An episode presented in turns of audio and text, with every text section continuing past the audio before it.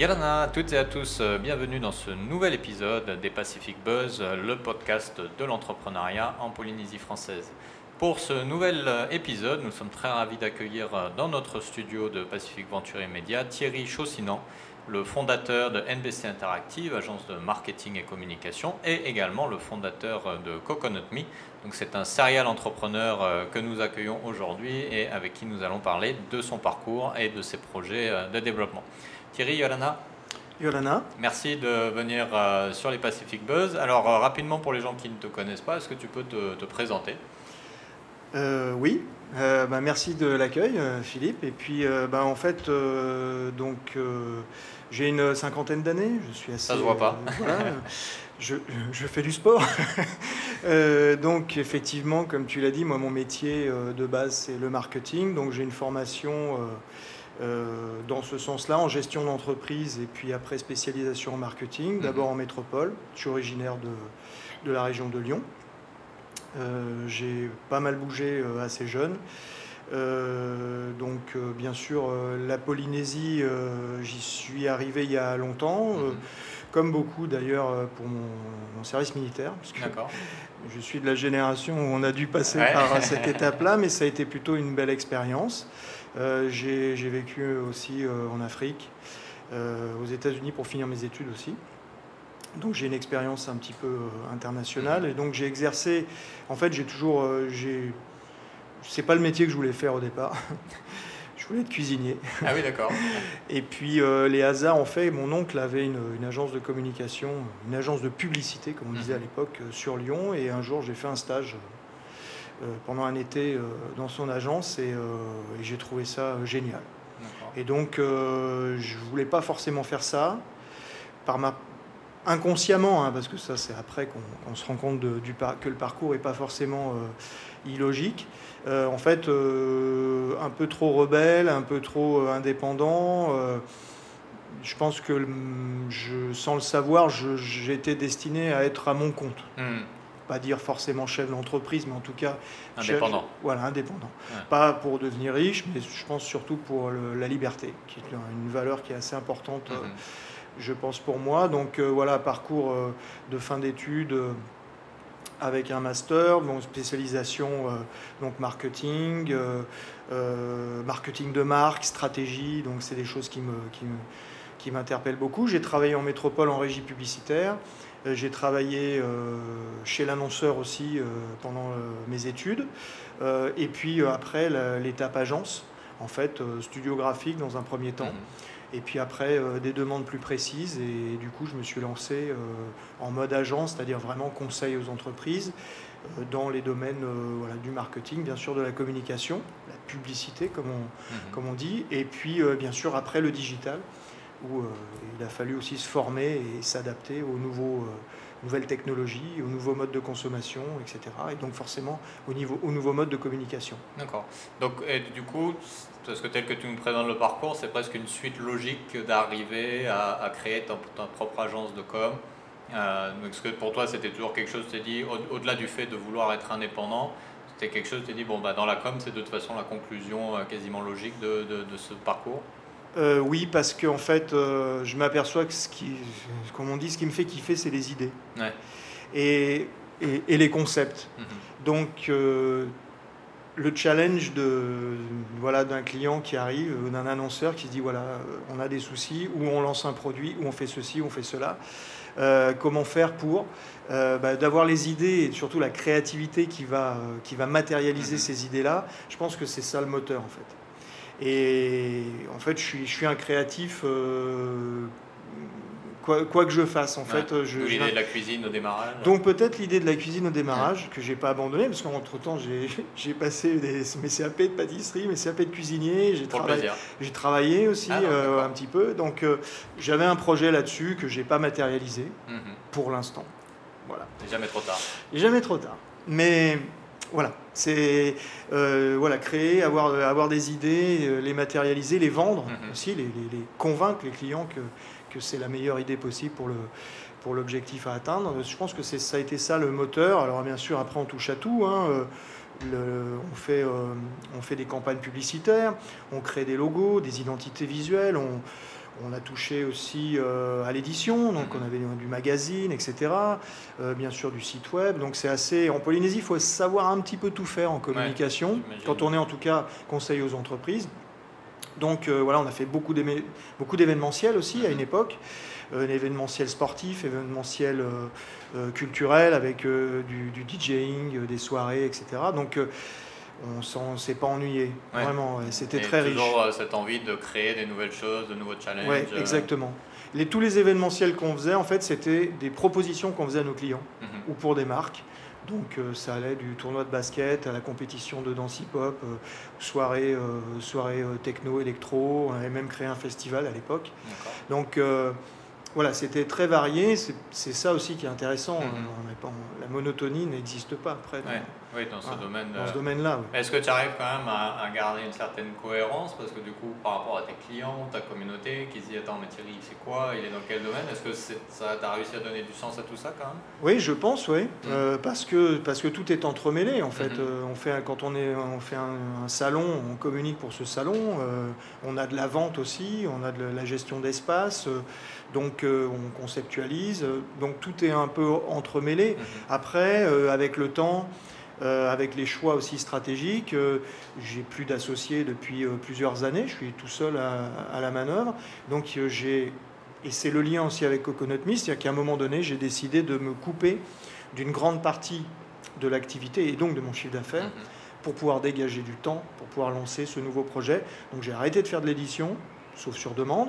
J'ai arrêté de faire de l'événementiel, sauf sur demande, et je me suis concentré sur mon, vraiment mon cœur de métier, qui est marketing et communication, et digital. D'accord. Alors avant justement de parler de, Coconut Me, donc l'agence aujourd'hui, ressemble à quoi? C'est combien de personnes? Euh, C'est une petite agence, du mhm. coup, euh, avec euh, une équipe qui, est, qui travaille totalement en autonomie mais, et en distanciel depuis plus d'un an. D'accord. donc ça se passe bien. Euh, ça a permis surtout euh, de pouvoir conserver, malgré la baisse d'activité, euh, un flux de travail pour tout le monde. Mhm. Donc que ce soit dans la partie développement web, que ce soit dans la partie création graphique. Et puis après, moi, je m'occupe plus de la partie stratégie et, les réponses, réponses concrètes aux clients. Mais voilà, c'est une équipe qui, qui est réduite maintenant, mais qui n'est pas c'est pas nécessaire pour l'instant d'avoir plus. C'est une mhm. petite structure et finalement c'est euh, c'est finalement plutôt pas mal. Ouais. ouais. Ça reste une échelle qui est intéressante. Oui. Ouais. J'ai une façon de manager qui est plutôt horizontale en plus. Donc euh, pour le coup, euh, chacun sait ce qu'il a à faire et, apporte mm. à, chaque dossier sa matière et son expertise. Donc il n'y a, pas de, a pas vraiment de chef en fait. Un chef, ou un chef d'orchestre éventuellement. Mais... C'est peut-être nécessaire dans le domaine du créatif de toute façon de ne pas trop d'ouvrir. Euh, hmm. D'ouvrir tant, tant, que c'est possible. C'est pas forcément possible. Les annonceurs sont, sont exigeants. On a des contraintes. Donc c'est un peu d'ailleurs une frustration. Il faut savoir. Euh, euh, il faut pouvoir avoir des projets où on peut se lâcher, hmm. parce qu'on sait très bien que la plupart des projets, on ne peut pas forcément se lâcher. On joue aussi, c'est une question d'époque. De, hmm. les annonceurs ont moins de budget et prennent beaucoup moins de risques. donc ils sont plus exigeants. Ouais. Euh, plus exigeants, mais, mais pas dans l'idée. Plus exigeants dans, dans ne pas faire de vagues ou, ne pas, eh ou rester dans des choses euh, euh, sur lesquelles ils ne peuvent pas être attaqués, même en interne. Mmh, voilà, oh là, ça, ça a déjà été validé l'année dernière, on va reprendre la même chose, puis on va adapter. Voilà, typiquement, c'est un peu ça. Donc voilà, on... mais c'est l'époque aussi qui, mmh. qui fait que voilà, les risques. Ils coûtent plus cher en ce moment. Ouais, ouais. ça c'est sûr. Et pourtant, toi, donc, tu as décidé d'en prendre un autre de risque et de, de, changer de métier quasiment, euh, de partir dans donc, euh, Coconut Me. Alors, est-ce que tu peux nous en parler un peu plus euh? Alors, ouais, waouh, quelle, oui, quelle idée. c'est des rencontres en fait. Mhm. effectivement, j'ai rencontré des gens qui, qui fabriquaient l'huile de coco, Tuamotu. J'ai un attachement particulier au Tuamotu par, par mon vécu. J'ai résidé pas mal de temps euh, il y a longtemps et c'est vrai que j'aime bien cet archipel. Et, et, puis voilà, je tombe sur des gens qui, qui fabriquent de l'huile de coco euh, d'une qualité exceptionnelle. Et euh, du coup, je dis, mais il faut en faire quelque chose, il y a, peut-être un truc à faire. Et je commence à réfléchir, je teste, je, je récupère des échantillons et je me dis, oui, il y a quelque chose à faire. Et là, c'est un peu le marketeur qui prend forcément euh, le pas sur le. Enfin, en tout cas, forcément. Euh, j'aurais été cuisinier, j'aurais fait des recettes avec l'huile de coco. là, forcément, tu des produits. là, là, du coup, je commence à, me dire, euh, il y a des choses à faire, mhm. et, dans ce cas-là, il faut développer autre chose. Parce que j'avais un sentiment que tout seul, en, mono, en monoproduit, on allait vite tourner en rond. Donc, on met l'équipe un peu en, en branle là-dessus, études de marché, localement, et puis études de marché un peu plus, euh, un peu plus large à l'international. Euh, avec des données qu'on arrive à récupérer, des données qu'on achète, parce que c'est comme ça le principe hein, aussi. Quand on veut des données fiables, euh, du coup.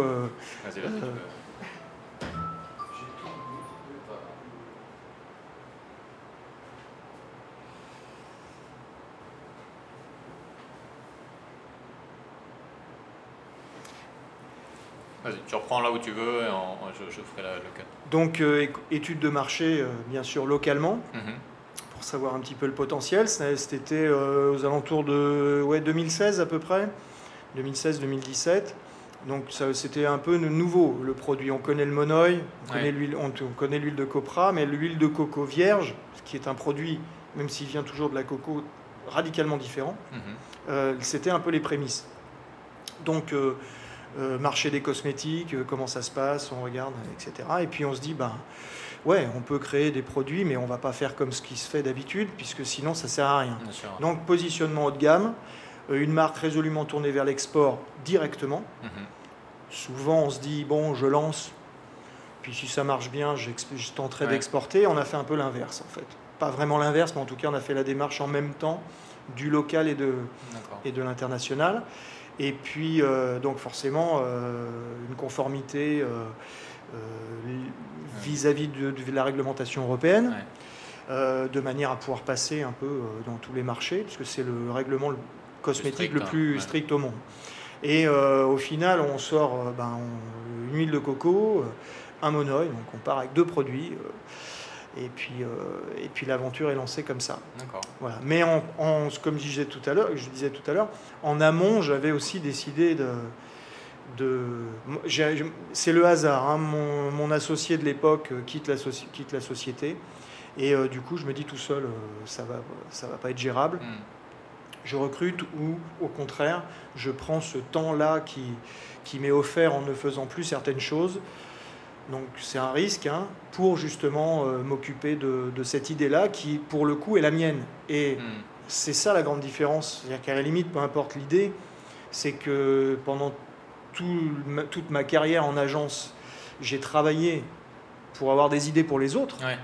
Et là, c'était mon idée. Et donc c'est radicalement différent. Tu as mis en, en usage toute ta compétence et toute ton expérience pour quelque chose qui était pour toi. Oui, exactement. Euh, de, des études de marché, puis on a respecté un processus. C'est un cas, euh, pour moi, c'est un cas d'école de commerce, mhm. euh, où j'enseigne d'ailleurs par ailleurs, et, et, souvent d'ailleurs je prends ça en exemple, c'est-à-dire qu'on a, on a suivi un processus typique du, de la démarche marketing, de deux études de marché jusqu'à la conceptualisation. Mhm et jusqu'à l'identité, à la recherche du nom, du logo. Donc il y a un travail qui est qu'on n'arrive jamais à faire en agence en fait, parce qu'on intervient toujours sur une partie des choses. Euh, le logo existe déjà, l'entreprise existe déjà, mhm. c'est un nouveau produit, ok, mais voilà. Oui, vous restez dans un cadre qui est déjà connu. Voilà, exactement. Donc on intervient qu'en partie. C'est très rare qu'on intervienne au, vraiment à l'initiation du projet ou de, mhm. ou de la start-up. Donc là, pour le coup, c'était vraiment. Euh, euh, très enrichissant pour ça. Oui, j'imagine. Et ça en est où alors le, projet maintenant? Comment ça, ça marche? C'est un projet qui, qui n'est plus un projet du coup, puisque voilà, on est commercialisé depuis 2018. Euh, euh, on est sur notre ouais, quatrième année, on va dire. 2019, première année pleine. ouverture, ouverture à l'export. on décroche un des distributeurs sur le Japon. Donc en une commande, on, on double nos volumes. Mm. Donc on se dit ok super, on fait une année 2019 euh, vraiment sympathique. E-commerce, on exporte euh, aux États-Unis. Euh, donc on a à l'heure actuelle une gamme de 6 produits. Donc on passe de, dans 3 ans, on est passé de 2 à 6. Mars 2020, je suis en Californie, la, Covid est déjà là. Et, le salon auquel on doit participer avec la Chambre de commerce est annulé. le, quelques heures avant de prendre l'avion. Donc on part quand même. je rétablis un peu des, rendez-vous, mhm. j'essaie de rencontrer des gens, des choses super. Mais voilà, tout s'est un peu arrêté à partir de là. Quoi. Donc on a tout mis en sommeil, on a continué à, assurer la distribution. Le e-commerce, ça a continué un petit peu, malgré la crise, malgré les confinements mhm. qu'il y a eu ici ou ailleurs. Et puis, voilà, on a, on a réussi à sortir donc notre sixième produit euh, en novembre 2020 au lieu de mai 2020, donc euh, notre troisième monoï. Et puis, euh, et puis voilà, on a nos deux soins qui sont des soins assez haut de gamme aussi, qui utilisent toujours l'huile de coco, mhm. qui étaient là. Et là, on a repris cette année de la formulation et des nouveaux produits qui sortent normalement le mois prochain. D'accord.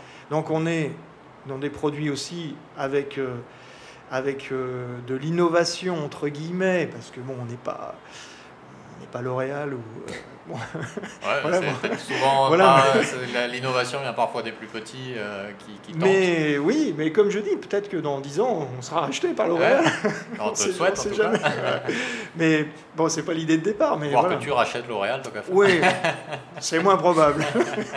mais sait-on jamais. Donc là, le, confinement aussi, euh, et l'année dernière, ça a été euh, matière à, à, En fait, quand on est dans une crise vont s'exercer des forces euh, terriblement contraires, mhm. à la fois positives et très positives même, et à la fois très négatives. Et en fin de compte, on devient d'une part très sage, mais en même temps aussi, euh, euh, il y a une part de folie qui peut mhm. s'installer, entre guillemets, folie c'est peut-être pas le mot, mais une part d'aventure, de, voilà, d'aventure, d'inconscience, mhm. où on essaye de, sortir un peu de, ce cercle où on, ne fait que subir en fait, et on n'a pas de prise. Et on a commencé à travailler sur euh, euh, l'huile d'hibiscus. Ah. On s'est dit l'hibiscus, alors pas l'hibiscus qu'on connaît, euh, qu'on se met à l'oreille, mais un hibiscus, l'hibiscus sabdarifa, qui est un hibiscus qui est consommable. ses fleurs sont consommables, on peut les sécher. C'est très connu en Afrique. Mhm. On, connaît la boisson qui est le bissap en Afrique de l'Ouest, qui est faite, qui est une infusion en fait à partir des feuilles de, d'hibiscus. Et nous, on a travaillé à partir des graines, on a essayé de faire de l'huile. Un gros challenge. Hein. Parce que les graines sont très petites. Euh, pour les récolter, il faut en avoir pas mal. Et avec un rendement qui est relativement faible. Donc c'est une huile de luxe, mais qu'on dont on va se servir dans nos formulations et qui seront dans nos prochaines euh, formulations. En fait. Donc euh, c'est une petite innovation, un petit peu un scoop euh, du coup pour, voilà, pour, vous. Hein. voilà, donc ça va, ça va être, c'est assez intéressant à travailler avec des bienfaits anti-âge, etc. qui sont qui sont reconnus et très très intéressants et mêlés à l'huile de coco qui amène lui le côté nourrissant, le côté hydratant, ben, on arrive à avoir des produits qui sont plutôt pas mal. D'accord. Bah, on, reviendra sur ces projets de développement dans un moment. On va faire une petite pause pour euh, revenir sur ton expérience d'entrepreneur et, euh, et, dévoiler tout ça euh, un peu plus en détail.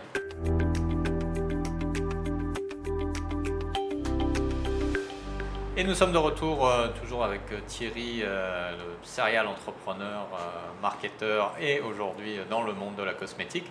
Alors justement, première question pour toi Thierry.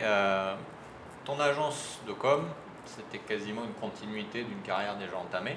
il y avait une certaine logique et peut-être, le mot est un peu fort, mais un confort parce que tu étais dans un environnement que tu connaissais. Coconut Me, c'est un nouveau métier, une nouvelle industrie, c'est euh, complètement différent. Comment tu as vécu ce, changement? Est-ce que c'était simple ou est-ce que. Raconte-nous un peu qu'est-ce qui t'a poussé, au-delà de l'opportunité de trouver ces gens euh, dans les Tuamotu, mais est-ce qu'à un moment donné, qu'est-ce qui t'a aidé à faire le déclic pour te lancer dans ce nouveau métier? Euh, bah, c'est des moments, en fait, euh, dans la vie, on a des moments comme ça. Il y a des, des, euh, des, phases où il y a peut-être un alignement de, on va dire, de planètes, ou je ne sais pas, mais chacun interprétera avec sa, sensibilité. Mais oui, c'est un moment où, où, je, où, je, me dis, voilà, il y a quelque chose à faire et, et c'est maintenant qu'il faut le faire. Alors, euh, oui, plein de métiers. En fait, euh, j'apprends depuis 5 ans, mais de fou, quoi. Euh, bien sûr, dans la cosmétique, parce que je ne suis pas chimiste de formation. Donc, il faut apprendre ce que, comment fonctionnent les, les, principes, les principes actifs, les plantes, etc., comment on fait une formulation. bien sûr, moi je ne suis pas tout seul là-dedans, hein. je travaille en mhm. collaboration aussi avec un labo, donc pour l'instant on n'est pas autonome à 100% dans la formulation Puis il y a la partie réglementaire. qui, est, très, très, très importante. voilà, la partie logistique, parce que moi je suis dans le service au départ, je fais du conseil aux entreprises. la communication, le marketing, c'est du conseil aux entreprises. Mm. Et là, d'un coup d'un seul, je passe au produit. Et donc avec du stock à gérer. Du stock, des machines. des machines. Euh, moi qui suis vraiment pas du tout manuel, euh, pour, pour donner un ordre d'idée, à la maison, c'est ma femme qui bricole, moi je fais la cuisine. voilà. Donc, euh, arrive, commande des machines, arriver des machines, montage des machines, j'ai cru que je, je, me suis dit, je mets Qu'est-ce que je fais? Je vais, Ça va être, comme on dit, la poule devant le couteau. Euh, qu'est-ce que je vais faire avec tout ça? Et puis finalement, ça s'est très bien passé, parce que les machines sont finalement relativement simples d'utilisation.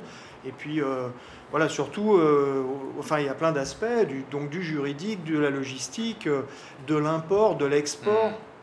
Et puis cette formulation, cette convertir l'idée en produit, voilà, c'est c'est puis la distribution, euh, rencontrer, euh, se, créer, euh, se créer un réseau.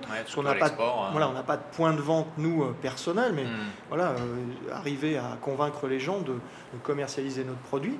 Donc 2019, ça a été une bonne année au niveau économique, au niveau touristique, donc on a surfé là-dessus, ça nous a permis de bien décoller. Mais voilà, tous ces métiers-là, en fait, que j'apprends au fur et à mesure en fait, c'était ça en fait le, challenge. En fait. Euh, tout le reste a suivi et ça m'a beaucoup facilité d'avoir l'expertise en marketing, d'avoir mon équipe. Je pense, euh, je pense à Jonathan pour la partie, euh, la partie packaging, je pense à, Ken pour la communication, voilà, je pense à Anthony pour toute la partie digitale, le web. Et en fait, toute l'équipe a bossé, a amené, amené ses savoir-faire et ça nous a facilité grandement les choses. Je le vois très très bien j'interviens chez Prism, mhm. soit en formateur, soit comme mentor. Donc je suis, je, suis des startups avec des gens qui ont des idées, des belles idées, mais qui n'ont pas forcément l'expertise dans un domaine qui, comme peut être le marketing. Euh, on n'en serait pas là actuellement si effectivement j'avais pas eu ces ressources-là. Et je continue de les avoir d'ailleurs. Mhm. Donc euh, j'ai gagné beaucoup de temps, oui, certainement. Ce qui m'a permis de. une belle complémentarité au final. Au final, oui, ça s'est pas mal imbriqué.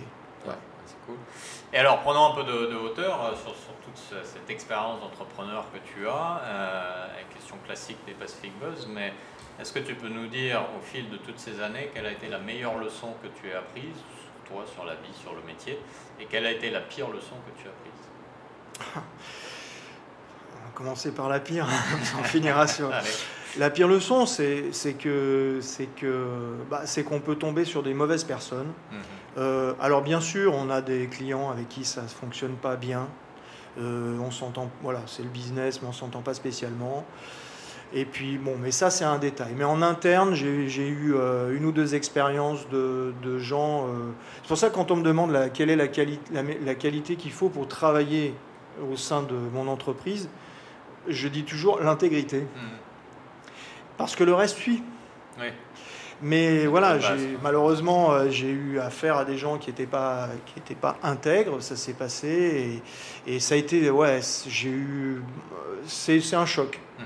C'est un choc parce qu'on fait confiance dans l'humain, quoi que quoi qu'il puisse se passer euh, autour, on vit quand même dans un monde très dur avec des gens des gens très très méchants, pour pas dire autrement, et mal intentionnés. Donc euh, voilà, au sein de l'entreprise, avoir à gérer l'humain, c'est toujours très compliqué, mais quand on tombe en plus sur de la malhonnêteté, voilà, c'est ce qui m'a ça m'a séché un peu quand même. Pendant, pendant pas mal de temps, j'ai.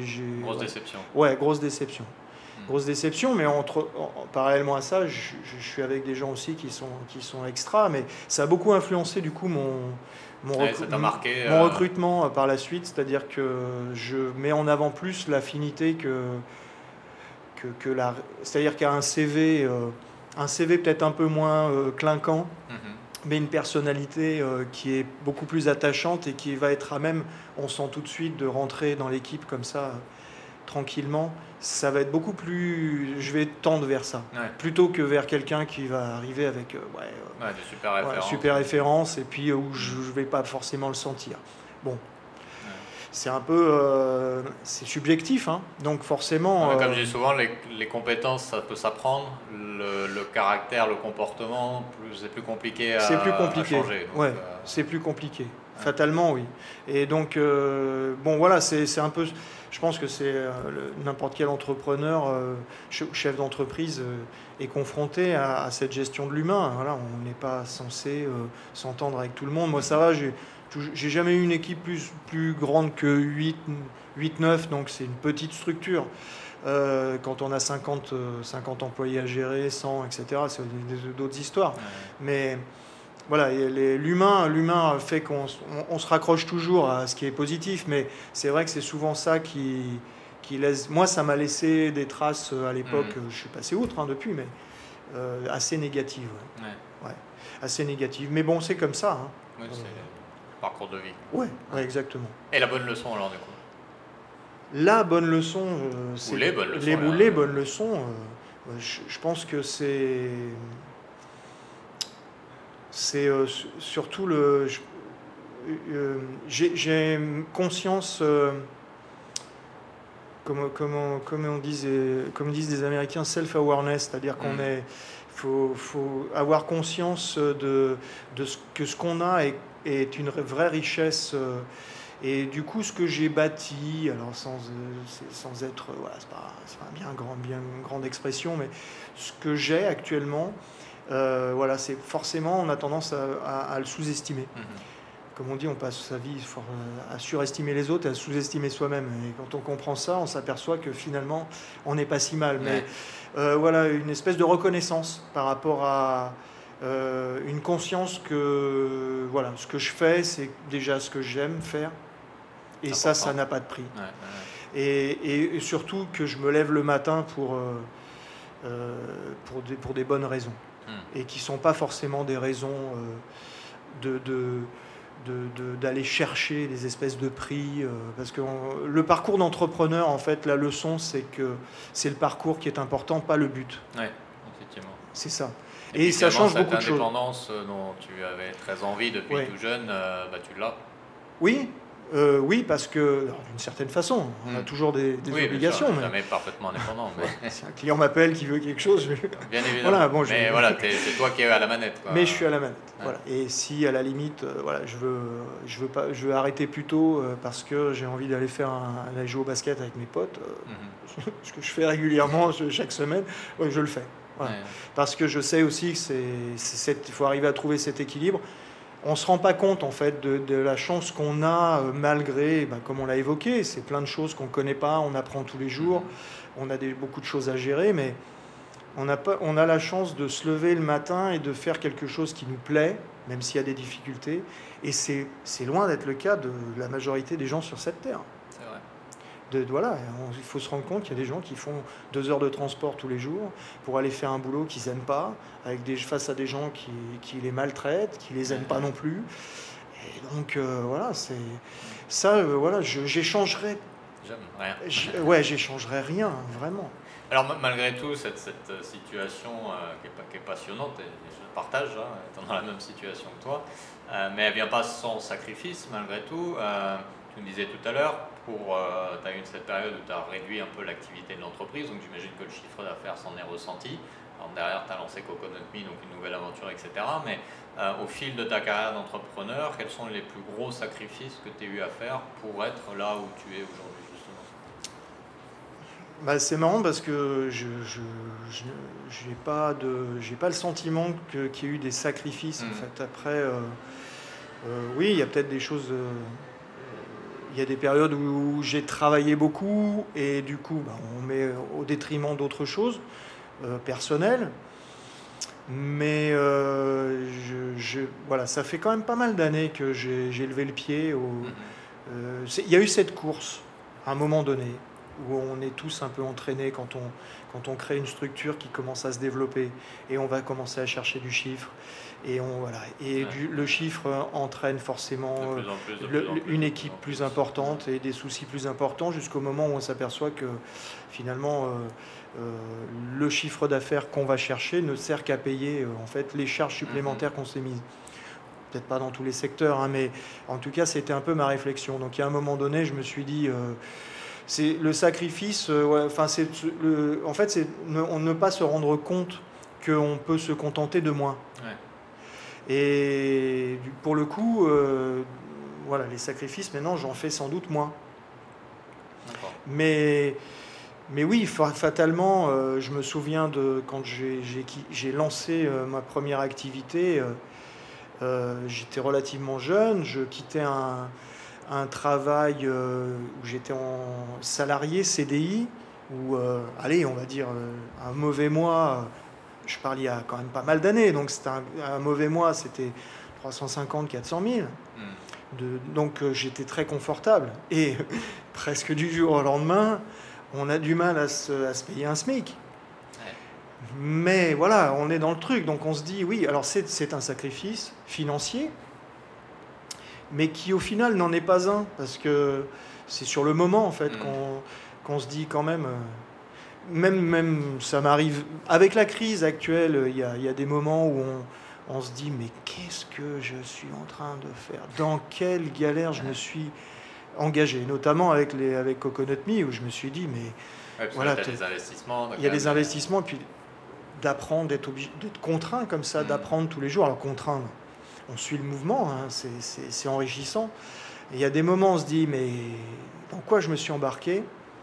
Puis finalement, le lendemain matin, quand on se réveille, on a la réponse, on sait pourquoi on s'est embarqué là-dedans.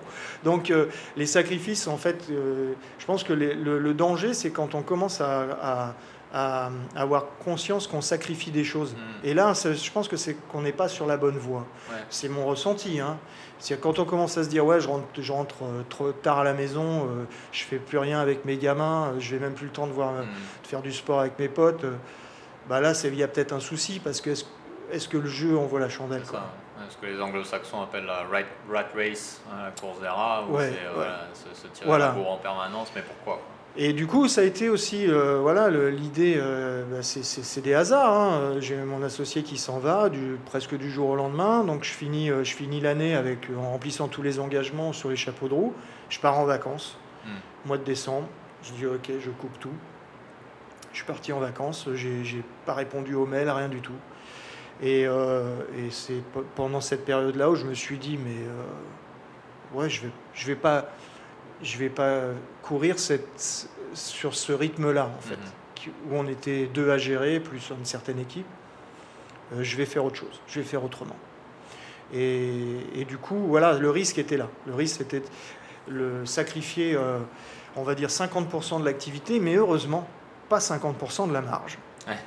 Et c'est ça, c'est ça l'idée, c'est-à-dire que ça générait beaucoup de chiffres, mais pas forcément autant de hmm. marge que. Tu as, focalisé sur les activités qui ont qui plus étaient de plus valeur ajoutée. plus de valeur ajoutée, et qui, qui étaient plus impliquantes en plus euh, pour, par rapport à mon expertise. Donc du coup, euh, du coup, c'était plutôt pas mal.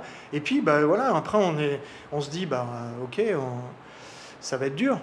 Et en fin de compte, en étant seul au manège, je fais l'année d'après, donc 2017, je fais plus 25%. Ah oui. Donc sans parler du, voilà, sans parler du, c'est-à-dire que du coup, en fait, je me suis aperçu que le temps que je que je passais sur certaines activités ne me permettait pas de réaliser d'autres choses hmm. et qui étaient beaucoup plus euh, intéressantes déjà et puis ah, surtout lucratives. Et donc du coup, ben, je me suis dit, bah, attends, qu'est-ce qui se passe C'est pas possible. Ça aide à revoir les priorités. Du coup. et donc ça aide à revoir les priorités. J'ai l'impression finalement que ce que on pourrait considérer comme des sacrifices suivant le contexte, pour toi c'est plus des choix en fait. C'est-à-dire, bah, soit je fais ça et j'ai ça, soit je fais ça et j'ai ça, et du coup, bah, lequel me paraît mieux. Euh, oui. Oui, et ça, et ça, amène une, ça amène aussi une, une posture qui, me paraît très importante dans l'entrepreneuriat. C'est euh, le, ce qu'on dit accountability, c'est-à-dire c'est la mm. responsabilité. C'est-à-dire qu'on est responsable de ses choix quoi qu'il arrive. Alors après, il peut y avoir des contextes, hein. on, en est un, on en a un actuellement, qui fait que quoi qu'on fasse, on, on, subit. Mais quand on, on est responsable de ce qu'on fait, donc euh, à partir de là, on envisage mieux l'échec aussi. Mm-hmm. Parce qu'on se dit, bon, bah, ok, tant pis, ça n'a pas fonctionné. Euh, donc cet, échec-là n'en est forcément pas un puisque je rebondis parce que parce que voilà j'ai intégré depuis le départ le fait que ça ne puisse pas marcher. Mhm. Euh, c'est toujours on a toujours une vision un peu qui est véhiculée hein, il y a par un peu certaines certains gourous il faut il faut beaucoup travailler pour réussir mhm. la réussite c'est le salaire c'est la belle voiture mais en fin de compte c'est c'est des leurres hein. C'est des leurs qui sont liées aussi à, notre, notre conditionnement dès le départ par rapport au système dans lequel on vit, hein, capitalisme et tout ce que ça comporte. Hein. Cette course effrénée, comme tu disais tout à l'heure, hein, c'est exactement ça. Donc au bout d'un moment, ouais, je suis responsable de, ce que, de mes choix. Mm. Et du coup, euh, voilà, j'ai de la gratitude par rapport à la situation que j'ai, parce que ça peut être pire. Et ça peut être facilement pire. Il suffit de regarder autour de soi. Euh, et voilà, je suis, je suis, vraiment responsable de ce, que je, de ce que je décide parce que de toute façon, on a toujours le choix. Mm. Voilà. Et à partir de là, ben, on, on, crée une espèce de détachement, mm. une espèce de d'airbag, ouais, de tampon, qui va faire que, ouais. Et du coup, je pense qu'on prend des meilleures décisions. Mm, possible, Il y a plus de sérénité, euh, ouais, moins stressé. Il y a plus de sérénité. C'est ça le. Enfin, en tout cas, c'est c'est ma vision. Mm. Hein. c'est une, belle leçon et qui est, je pense, importante pour les gens qui se lancent ou qui démarrent dans l'entrepreneuriat, d'avoir ce feedback de, quelqu'un comme toi qui a déjà quand même une, belle expérience derrière, de voir que voilà, on n'est pas obligé de, s'épuiser, de perdre ses nuits. Euh, de, ouais, C'est parfois juste peut-être une meilleure choix stratégique ou une meilleure approche euh, du problème qui va faciliter certaines décisions oui, parce que euh, je le dis à mes étudiants régulièrement, je le dis aux, porteurs de projets, start-up, c'est que l'idée, c'est rien sans la mise en œuvre. Hmm. Et donc, il va y avoir plusieurs options pour la mise en œuvre. Les bonnes, et comme euh, comme on disait quand, euh, quand je faisais mon service militaire, il y a la, bonne méthode, la mauvaise méthode et la méthode de la marine. Donc c'est un peu pareil dans l'entrepreneuriat. Il y a des choses qui vont fonctionner euh, par rapport à un contexte, et puis il y a d'autres choses, on aura beau s'acharner, ça ne fonctionnera pas. La mise en œuvre, en fait, le concept, l'idée, c'est super, mm. mais la mise en œuvre est hyper importante. Et pour le coup, moi, ce qui m'a aidé dans la mise en œuvre pour Coconut Me, c'est vraiment cette expertise marketing. Parce que si on est, on est sur euh, les cosmétiques, euh, voilà, on est sur quand même énormément de, de marketing et, de communication. Donc euh, fatalement, voilà, j'ai gagné du temps à ça et ça m'a permis sans doute de faire des choix pas trop mauvais pour hmm. l'instant. Ok, eh ben, écoute, on va en parler dans un moment justement après une deuxième pause et on revient tout de suite avec Thierry.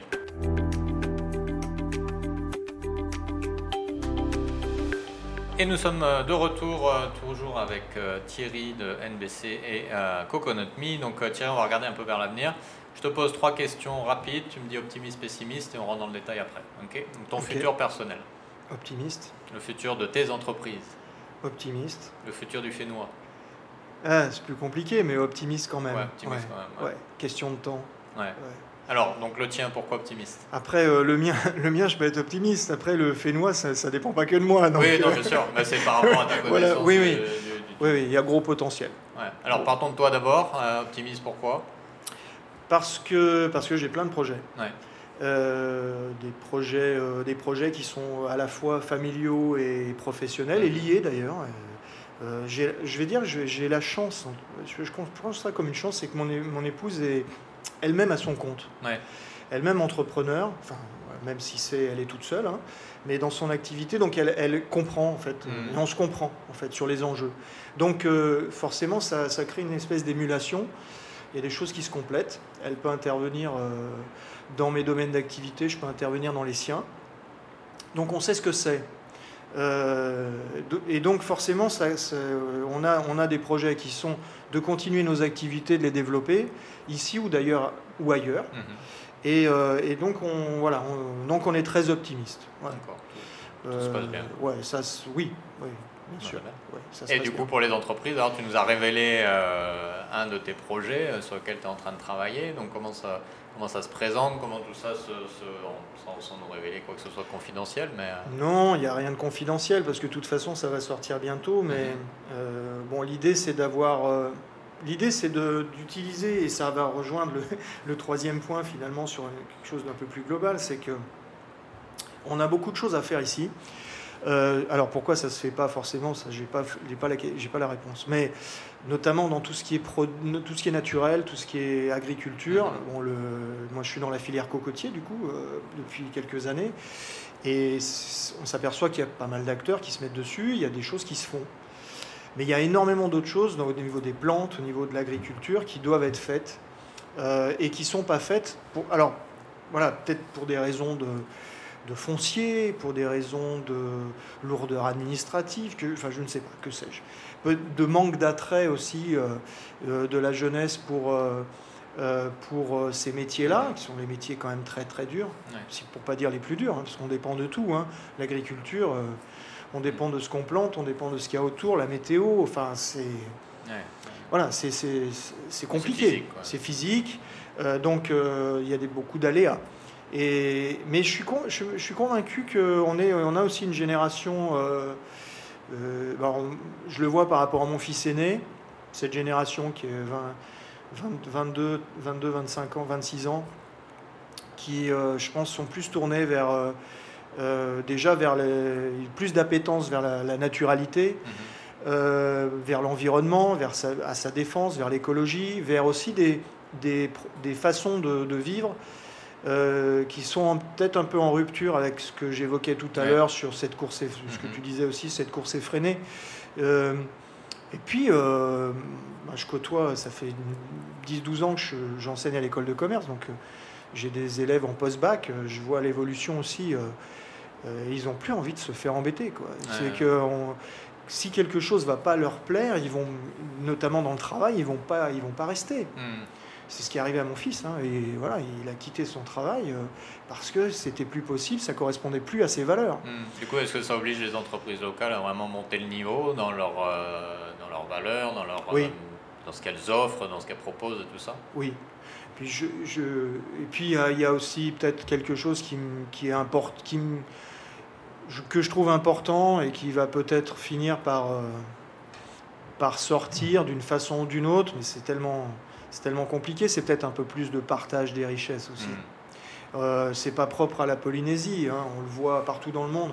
C'est, voilà, ce système-là fait qu'on on va monopoliser de plus en plus des richesses alors qu'on en a déjà énormément.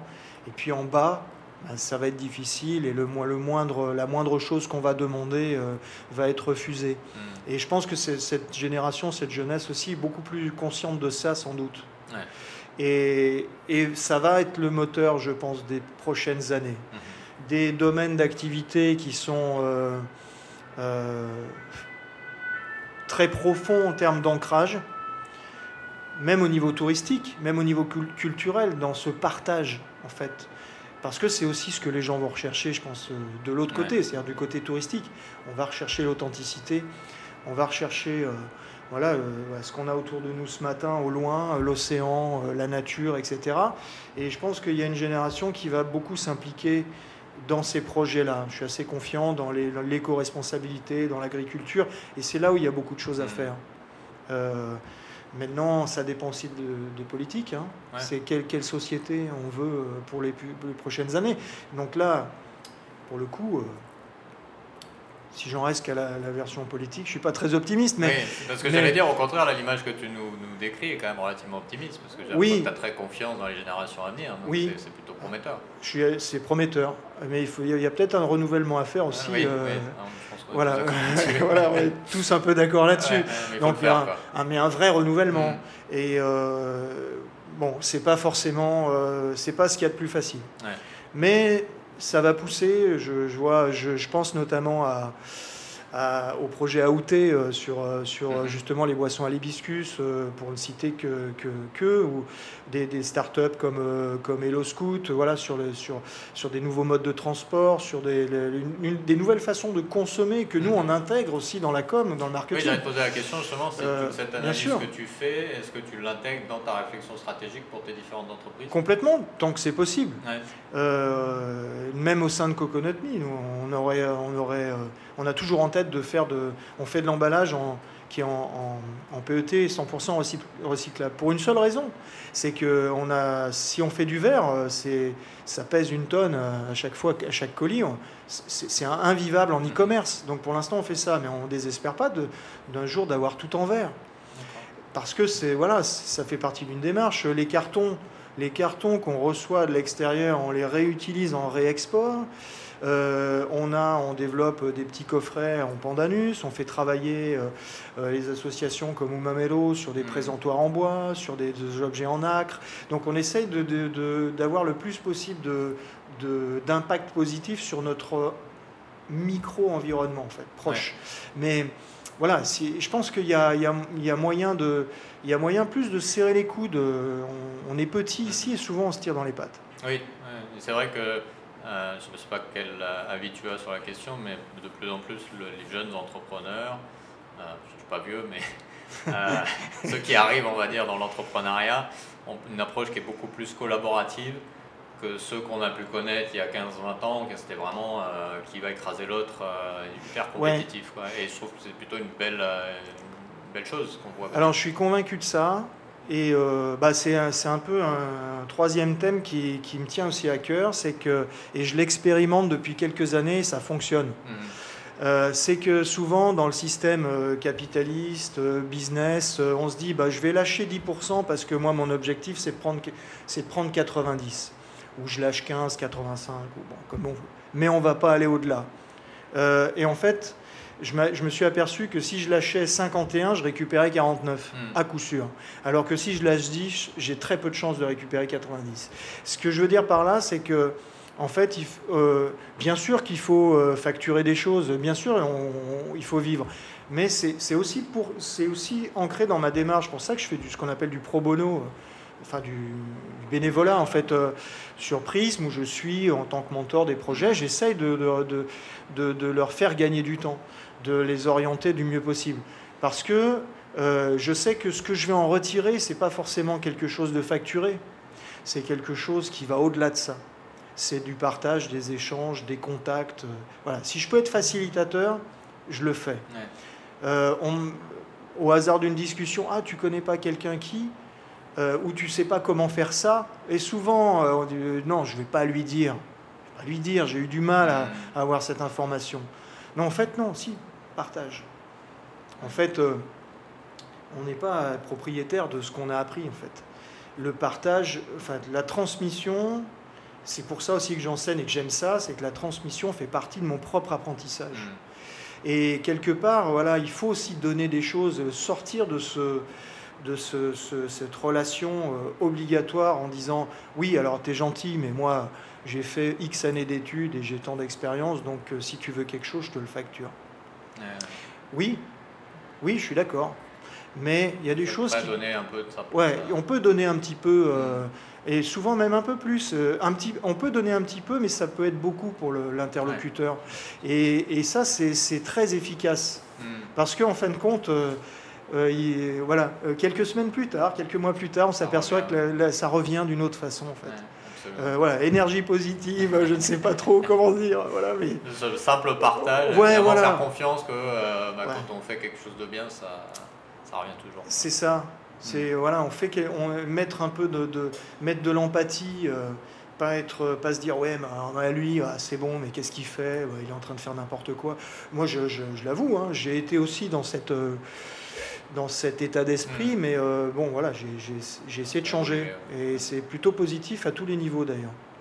Okay. Écoute, puisqu'on parle de partage, ma dernière question pour toi, euh, avant de se quitter, si tu avais quelque chose à partager avec nos auditeurs, un conseil, une, recommandation, une idée euh, que tu aimerais un conseil, ouais, je ne je sais, je sais, pas si je suis en position de donner des conseils, mais euh, non, c'est voilà, c'est ce que je dis. je, quand je récupère euh, ma fille au lycée, je, souvent je lui pose la question, je lui dis, euh, je lui dis t'as as pris des choses aujourd'hui? Oui. T'as rigolé? Oui. Bon, c'est bon. La journée a été bonne. Donc c'est voilà, c'est ça. C'est faut faire ce qu'on aime, même s'il y a des contraintes. Hein, quand on va à l'école, il y a des matières qu'on n'aime pas, voilà, mais voilà, j'ai eu, eu des gens autour de moi, on, a partagé des trucs, j'ai appris des choses, j'ai rigolé. Bon, ben ouais, c'est ça, c'est la vie, quoi. Le reste, c'est moins grave. ça marche. Bah, écoute, Thierry, merci beaucoup euh, pour d'être venu euh, sur les Pacific Buzz et d'avoir partagé ton expérience. Merci Philippe, merci de ton expérience euh, entrepreneuriale. Et on aura hâte de voir les nouveaux projets, du coup, et, ben, de, goûter tout ça. Bien sûr. bon courage, bonne continuation. Merci.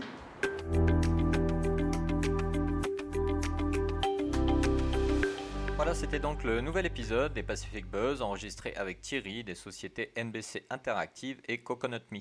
Thierry est inspirant de motivation et d'envie de créer, que ce soit dans son domaine d'origine, comme dans d'autres aventures en dehors des sentiers qu'il a l'habitude d'emprunter. La preuve qu'il est tout à fait possible pour un entrepreneur de se renouveler, de se réinventer et de faire de chaque situation, de chaque challenge, une belle opportunité de développement. Une autre leçon que je retiendrai de mes échanges avec Thierry est cette volonté de garantir cet équilibre personnel et de se focaliser sur l'essentiel, la beauté du projet, l'envie de contribuer positivement, plutôt que la recherche permanente de croissance et de profit. Un entrepreneuriat humain idéal pour l'époque d'aujourd'hui. Si cet épisode t'a plu, n'hésite pas à le partager avec tes proches, tes collègues ou ta famille. N'hésite pas également à le partager sur les réseaux sociaux, à le noter et à t'abonner sur ta plateforme de podcast préférée. Ce sont tes retours et tes partages qui nous aident à continuer. Je te retrouverai très bientôt pour un nouvel épisode, un ou une nouvelle entrepreneur, et d'ici là, prends bien soin de toi et à bientôt. Nana